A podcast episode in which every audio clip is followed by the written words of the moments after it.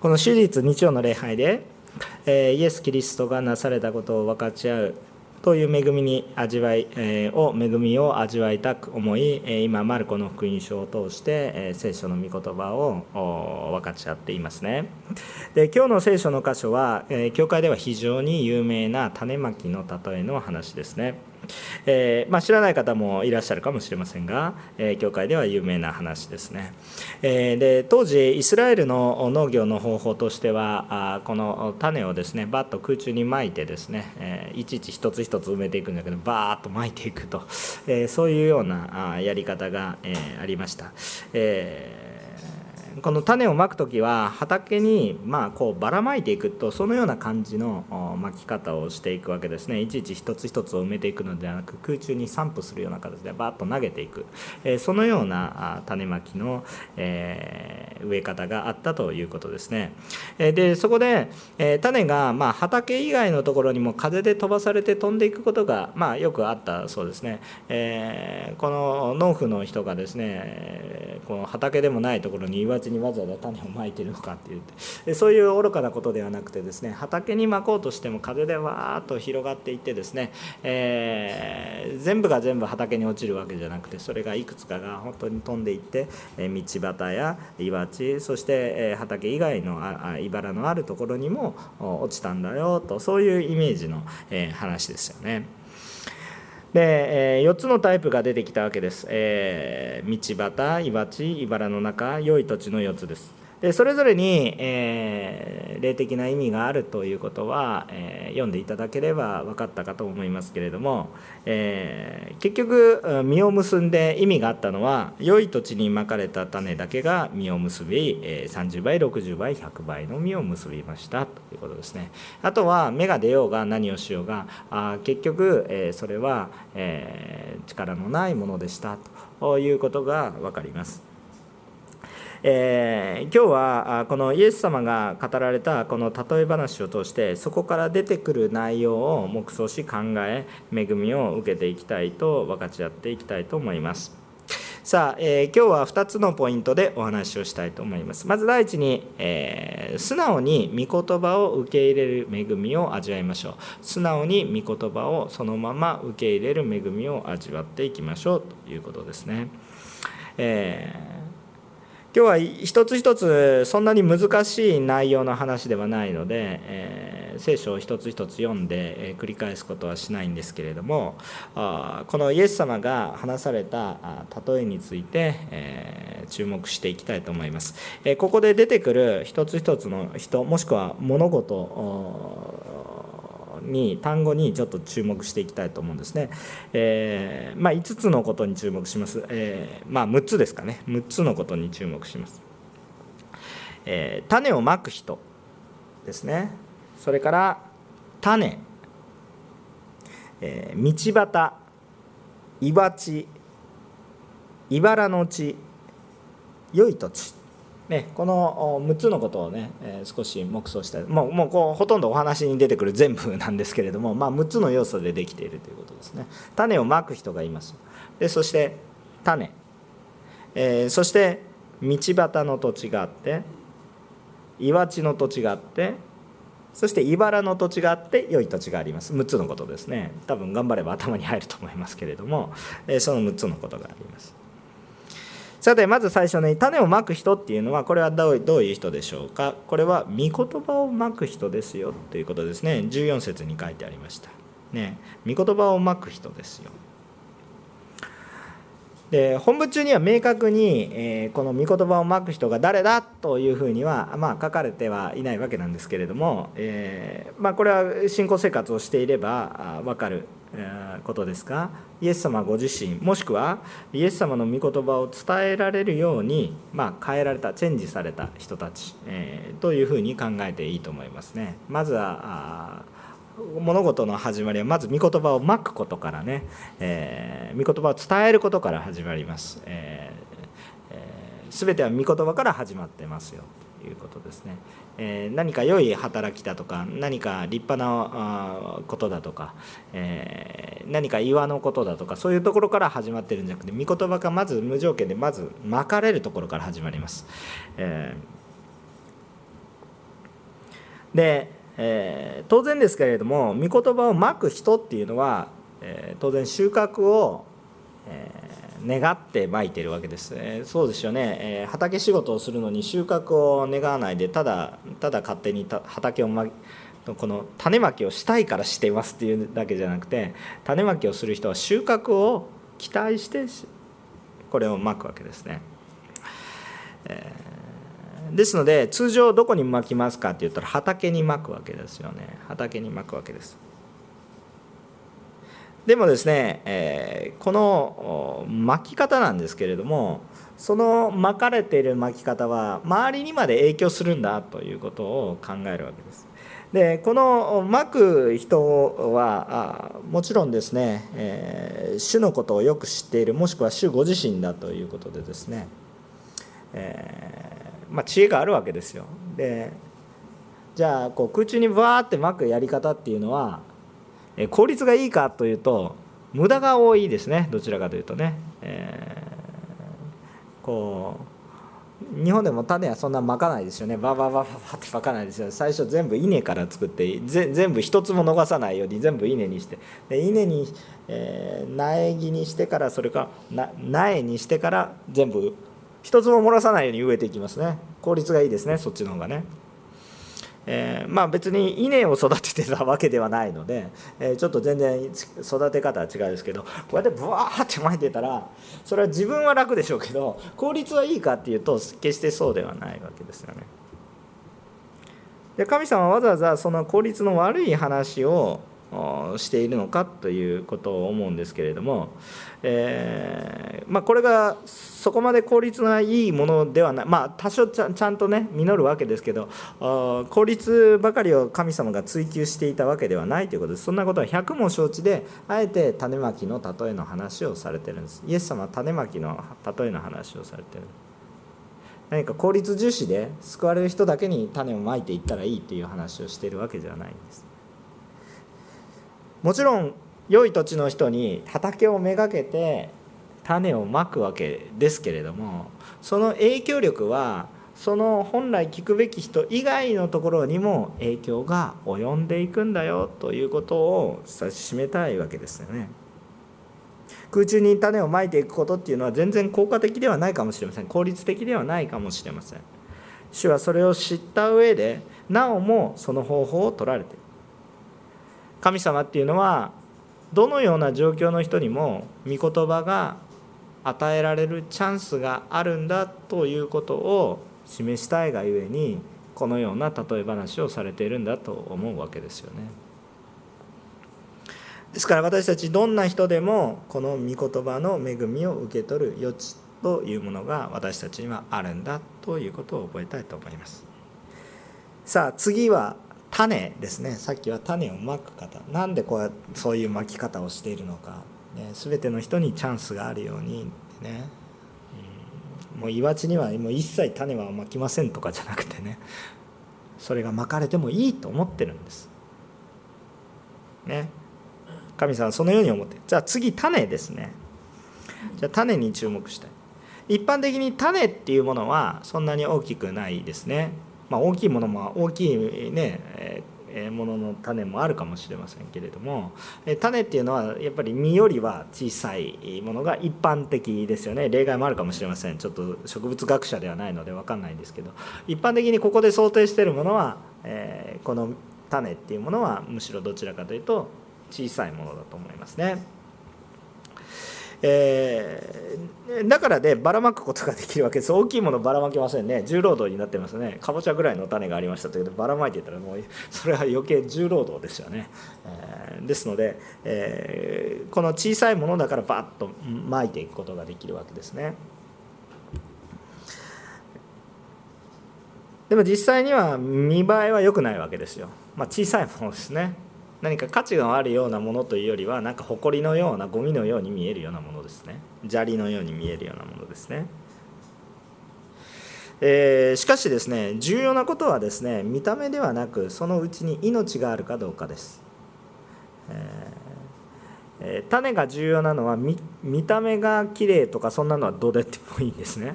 たとえ小さかろうが何だろうがその中に命があるかどうかなんですよ。ここが重要なポイントです、ね、私たち不思議ですよね。どうやって植物育てるんですか？いや種をまけば育つんですよってね。で私が育ててるんですよって。じゃあなんか種みたいななんかゴミみたいななんかね黒い点をねそこに置いたらですねじゃあ育つのかって。育たないんですよね。いや種の成分はなんかいろんな成分でできてるからなんかタンパク質とかなんかは知らないですけど なんかね炭水化物とかなんか、ね、いろいろできてるから同じ成分のものをぐるぐるってまとめてじゃあそこに置いておけばですねじゃあ芽吹くのかって言ったら芽吹かないんですよね。種の重要なことはその中に命があるか生命力があるかどうかっていうところが非常に大きい問題なんですよね。皆さん御言葉には命が含まれてるんですよ。この種っていうのは御言葉なんですよ。御言葉とはまさに命なんですよ。もう想像の時覚えてください。御言葉だけでどんどんどんどん命がね発生していったでしょ。御言葉だけで発生していったんですよ。御言葉っていうのは命の源なんですよ。私たちの霊的な命を養うものでありますねそして私たちを導くものでもありますただし御言葉っていうものはじゃあ見栄えがあるかっていうと、まあ、そういう時もあるかもしれませんがそうではないように思える時もあります。この御言葉を読んでいるからって言って何の役に立つんですか？目の前に自分を襲ってくる人がいて「じゃ御言葉です」とか言っても 何の力があるんですか？力がないように思う。命がないように思います。しかし実際にはそうではなくそれがちゃんとまかれると命そのものだということが分かってくる。ただ見栄えは良くないですね。もし皆さんも私たちこの人生の中でたくさんたくさんねいろんな言葉があります。いろんな人に影響を与える言葉があります。ね。ある時はお金儲けの話があります。ある時はスポーツで活躍するためのそれらの話を聞いてれば確かにお金を儲けるかもしれません。スポーツがうまくなるかもしれません。人間関係をうまくしていく秘訣みたいな話があるかもしれません。実際に真似してみるとある程度良くなるかもしれません。けれどもその全ての言葉世に満ち溢れている全ての言葉があなたに永遠の命を与えません。一時的なものを与えるかもしれませんがそれで終わってしまう。一時的なものはパーンと花火のようにバッと見えるからおっって思うかもしれないですけどまさに花火のようで消えていってしまう。御言葉っていうものは何にもなんかこう花火のようでもなく何の見栄えもなくただそこにあるだけのような気がしますけれどもそれが実際に芽吹いていくと私たちに永遠の命を与えていくようなものです。見栄えはないかもしれませんね。かっこよくないかもしれませんね。誰かを愛しなさいって言ったら綺麗な言葉に聞こえるけど聖書の中をずっと見ていくといやどちらかというと愛されたいけど愛したくないなと思うような内容です。ね。忍耐を持って仕えていき損をしていくけれども愛していく。いや愛されたいけど愛されだって愛したら損するじゃないですか。ね愛すること損することですよ。目の前の見栄えとしてはね。一生懸命愛したらどうなるんですか？私のお金が減りますよ。そうですね。愛することは損することですね。損することは愛することとはなりませんけれども愛する時には苦労があります。忍耐があります。相手そうしないと愛が伝わらないっていう話を何回もしたと思いますけれども。だからどちらかというと御言葉の通り歩むというよりは御言葉の通り歩まない方が楽だな。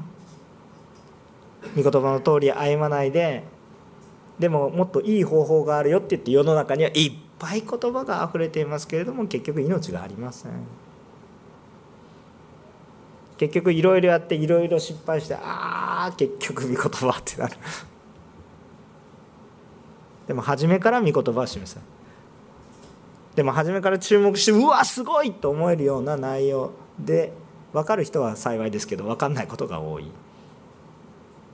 目立つような御言葉じゃないんです誰でも私についていきたいと思うものは私を十字架を追って私についていきなさいとか言われたらそんな私十字架を置いたくありませんよ。楽したいですよってね。もっと効率のいい方法あるでしょうあるんだったらわざわざ全能なる神様はそんなこと言わないんですよ。他に道はない。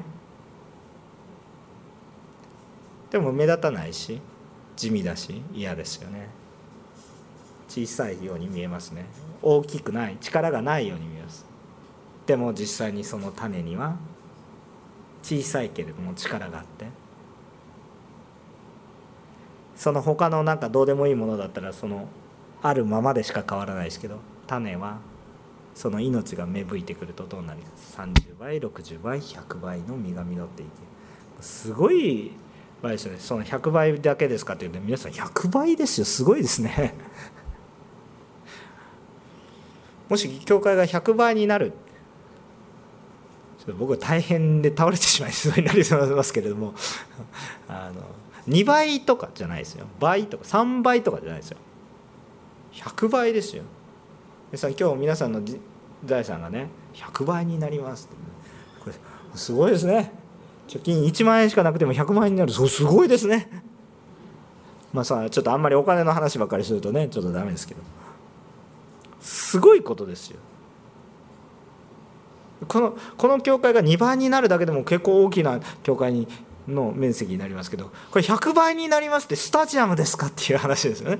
本当そそそんな感じです。これとんでもないこと言ってるんです。始まりは小さなもの。御言葉とはそういうもの。だから御言葉っていうものはちゃんと聞く必要がありますね。御言葉は一見この世の中においては小さなものに見えますしそんなもの役に立たないと思うかもしれませんがこれを使うんです。これを受け入れるんです。これをやってみるんです。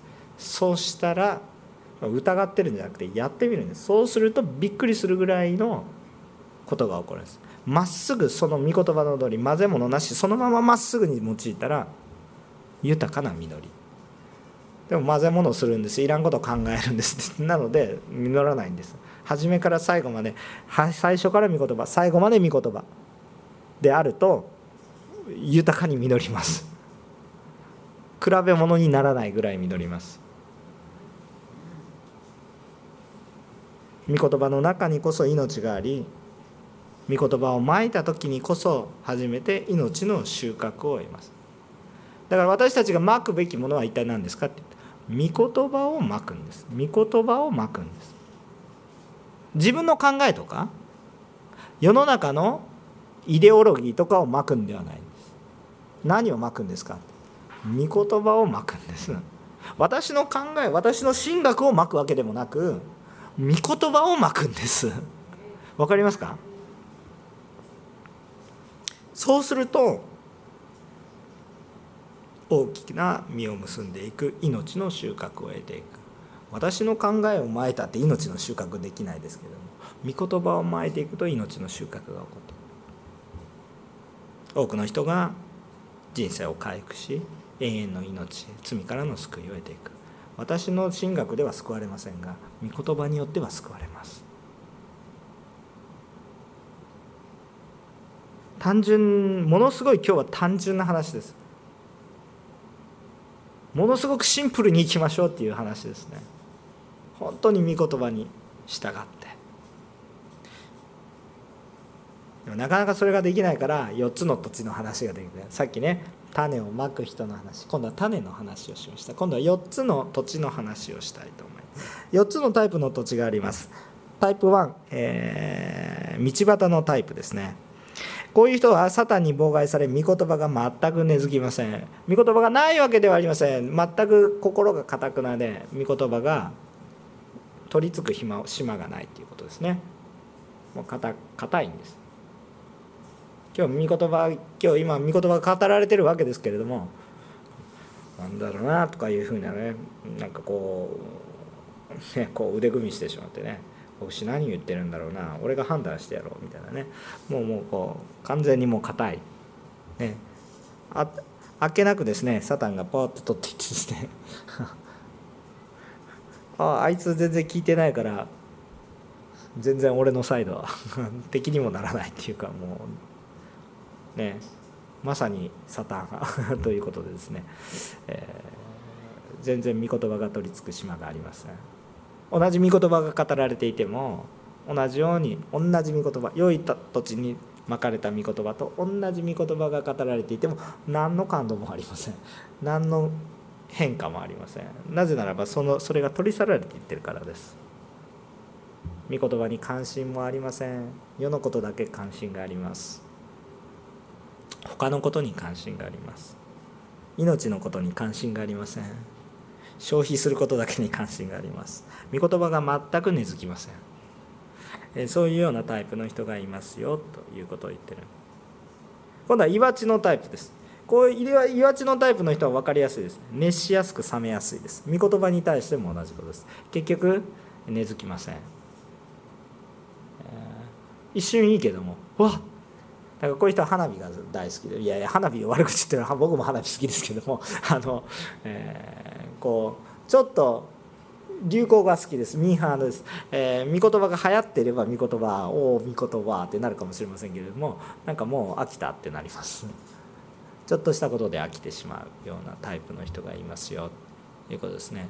結局中心に御言葉に関心があるんじゃなくてもう自分のしたいことなんか自分の熱しやすく冷めやすい人ですね、まあ、岩地ですからね、えー、そういうようなタイプの人がいるんだということです。茨のタイプの人はどういう人ですかって言ったらせっかく根付いたのに余計な考えが多い人ですね。せっかく根が張ったんですけれども余計なことが多いんです。余計なことばっかり考えるんです。こうなったらどうしよう。ああなったらどうしよう。ああだこうだああだこうだ考えて、まあ、聖書にね御言葉にねあれこれいろいろ考えてイエス様を信じなさいって考えたら思いを尽くして力を尽くしてっていう言葉はありますけれどもいろいろ悩んで悩み切ってイエス様を信じなさいどこに書いてあるんですか書いてあったら教えてほしいんですけれども書いてないですけど私たちはよく悩んでしまってあなんかいろいろごちゃごちゃごちゃごちゃと考えます。ごちゃごちゃごちゃごちゃと結局えー、へりくつを考えた結果別に何も起こらないようなことに対していろいろ論議をした結果結局何もできなくて何も残りませんということが起こりますね。あのもちろんあの神学はすごく重要なことです神学がないとちゃんと私たち神学がないと神様を捉えにくいですから分かんない分かんないんですよね。なんか感覚だけで捉えろとか言われててもなんかおかしな異端ばっかりが出てきてしまいます。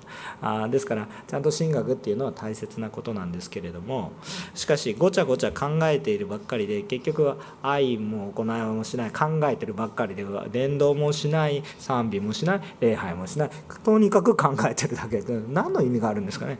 まあ本当にあのそのようなごちゃごちゃごちゃごちゃと考えるがゆえに、えー、結局生きてない人生になってしまう。さまざまな世の中のことを見てあんまりにも自分の考えばっかりに頼ってじゃあ自分の考えが納得できないことは全部現実じゃないみたいなちょっと訳のわからない感じでねなってしまって、えー、考えに没頭しておかしくなっていきます。そういう人は大体目が泳いでます。うつろになっていきます。見るべきものが見えてないです。うつろになっていきます。本当に見るべきものを見ないといけない人はちゃんと視線が定まります。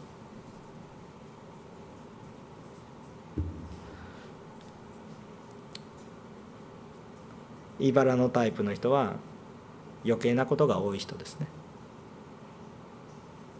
御言葉が根付いてないわけじゃないけど。余計なことが多いので実を結ぶことがありません。最後良いタイプの土地の人ですね。30この人たちだけが30倍60倍100倍すごいですね。圧倒的ですね。0と30倍60倍100倍ってすごいですね。もうねこれ全くの圧倒的な差が出る。さてこの良い土地のタイプの人たちですけどこの人たちは簡単に言うと素直に御言葉をそのままそのまま受け入れる人たちです。なんかごちゃごちゃごちゃごちゃ言わないでむしろ自分の考えがあったらこの御言葉を受け入れるどうやって御言葉を受け入れるかに焦点がフォーカスが当たってる人。私はこの種を受け入れるために輝かされたんだと。この種を実らすために私は整えられているんだと。御言葉が語っていることは愛することですよね。主に愛されて主の愛を持って互いに愛し合うことですよね、まあ、これが基本的なことですよね。一番の基本的なことですよね。その何のために生きてるんですか？神様を愛するため。人を愛するために。何のために働いてるんですか？だからフォーカスがちゃんと合っていれば自分に与えられた知恵とか知識とかそういうものも御言葉を実践していくために全部費やされていく。素直に受け入れるために。なんかあれこれあれこれ考える。素直に受け入れるためにもちろん。結果はどうなりますかって言ったらあれこれ考えてる人は何も結ばないけれども素直に受け入れた人は何も考えてないかもしれないけれども多くの実を結ぶ。不思議なことが起こってくる。神様人の知恵っていうものを虚しくされる方ですね。主がどれほど偉大な方なのかっていうことを示されることがあります。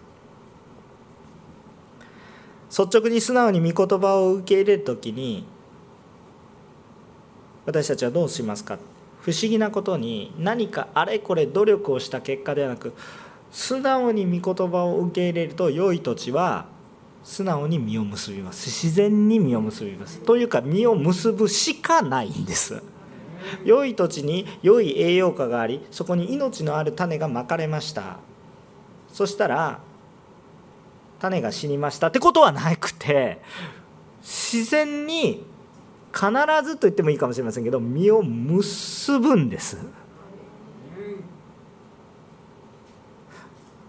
嫌でも結ぶって言ったら嫌じゃないんですけど嫌でも結びます。そこに私たちの努力とか私たちの力とかそういうものじゃなくて素直に主に従っていれば素直に主の実が結びます。そこで私たちの努力とかが入ってくると茨の地に変わっていきます。実るものが実らなくなります。素直に主に従った時にそれが実っていくんだよ。ところが私たちは素直に御言葉を受け入れないことが多いんです。マリアの告白のようにお言葉通りに好みになりますように。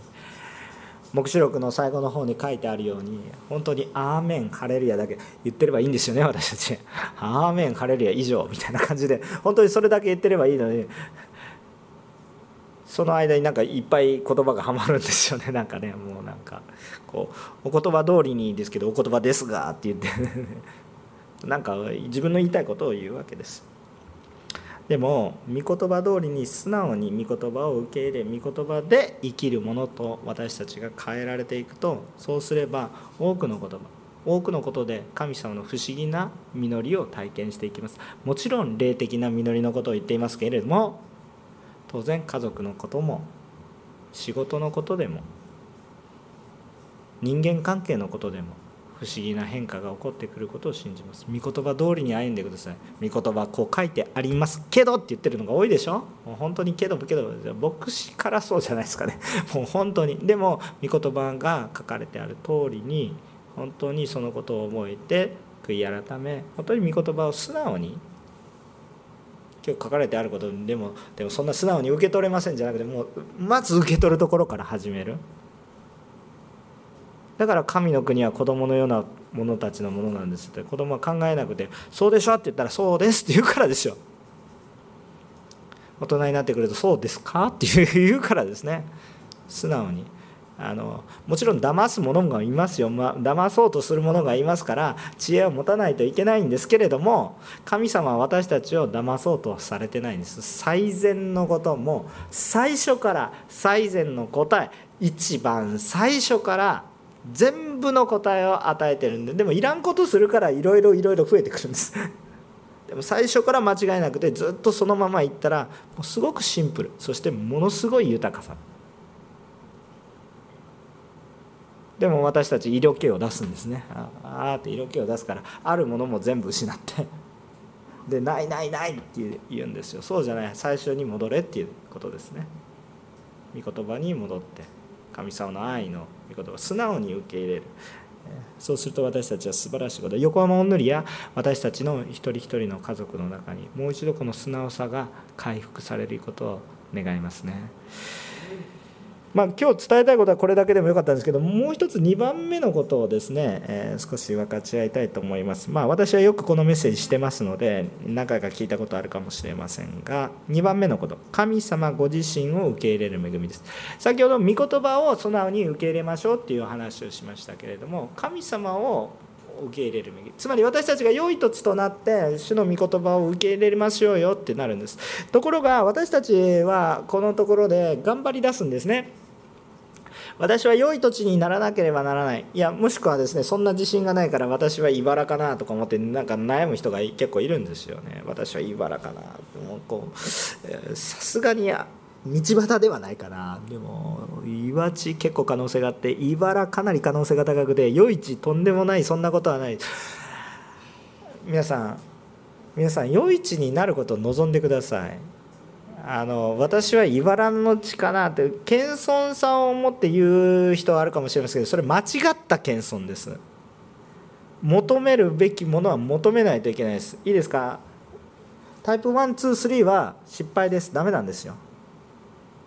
実を結ばないんです。ダメなんですよ。ギリギリタイプ3だとまあまあ神様許してくれる。それは私の考えでタイプ3はダメなんですよ。茨はダメなんです。実を結んでないんですから。それはダメ。神様は農夫なんですよね。そうするとわざわざ茨の地のままでそれを期待してるんですか。ら神様が私たちに期待してるのは良い土地なんですよ。良い土地。だから私たちは良い土地になると祈らないといけない。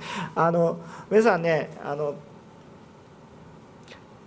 日本語ってちょっと難しくて適当っていう言葉っていうのは結構もともと本来は一番ねもうこうベストと言いますか一番整ったっていう表現だと思うんですけどあの私たちの通常の会話の中で適当っていうといい加減なという意味がちょっと含まれてきてちょっと日本語難しいんですけれども。何かそのようないい加減な適当なクリスチャンになることを主が望まれてるんでしょうか？聖書に適当なクリスチャンでいいよと書いてあるならばまあそこそこのクリスチャン。だから日本人大好きですねこういうのね。私はちょっと平均ぐらいが大好きですっていうね。平均でもうそんなトップじゃなくていいので。平均で。普通のクリスチャン。ね普通のクリスチャン。でも皆さんその普通のっていうのが茨になってるんですよ。違うんです。主が願われてる普通のクリスチャンって良い土地なんですよ。それを覚えてください。私たちの考えで普通のクリスチャンで私たちの考えで適当な適当な土地を作ってしまったんです茨とか岩が普通ですぐらいな感じですね。違う。神様が言われてるのは普通のクリスチャン普通に御言葉を受け入れるものは良い土地なんです。実が結んでますから。良い土地なんです。だから私たちそれを願う。良い土地は実を結んでいって自然にこう実が収穫がなくても実が飛んでいく。ね、収穫誰かに収穫されなかったら自分でもう実が落ちていく。そんなようなものですね。ですから本当に私たちが願うべきは私たちはどういう祈りをしないといけないんですかって言ったら、ね、私はもうなんか目立たない。ちょっとそれは主の御心ではないです。あなたが輝くことを良い土地として輝くことを主が願われてるんです。あと良い土地になりなさいって言ってるんですよ。いい加減な土地でありなさいって言ってるわけじゃないんです。でもねこういう話をするとね頑張っちゃうんですよね。頑張るんですよ。努力してるんですよ、まあ、その思い自体私が良い土地になりたいっていう思い自体を持っていただかないといけないんですけれどもこれはそう思っていただきたいと思うんですけれどもしかしそのために努力し始めるんですけど努力したところで何もできないんですね。土地が努力例えば私岩地ですって。岩地いっぱい岩あります。私は良い土地になりますって努力宣言するんですけど良い土地になって努力宣言をして努力すればじゃあ岩岩地から岩がなくなりますか？ってなくならないですよね。もうゴロゴロゴロゴロしてるんですよね。岩地は誰かに岩を取ってもらわないといけないんですよ。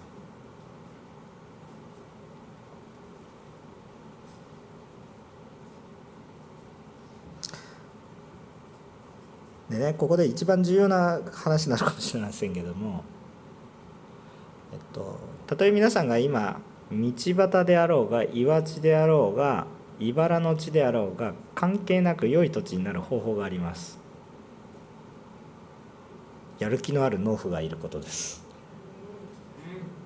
農夫がいるとですね道端だな。でもこの道だとちょっとまずいなと道道だけど誰も通らない。ただ硬い道だなっていうもっと収穫増やしたいからここを砕きます。ガツンって砕いて石いっぱいあるなって言って石取りますと。石取ったんだけど今度茨入ってからこんなの邪魔だってバーって取って開墾していくんですよ。パワフルに。ゴンゴンガリガリ。どしどし。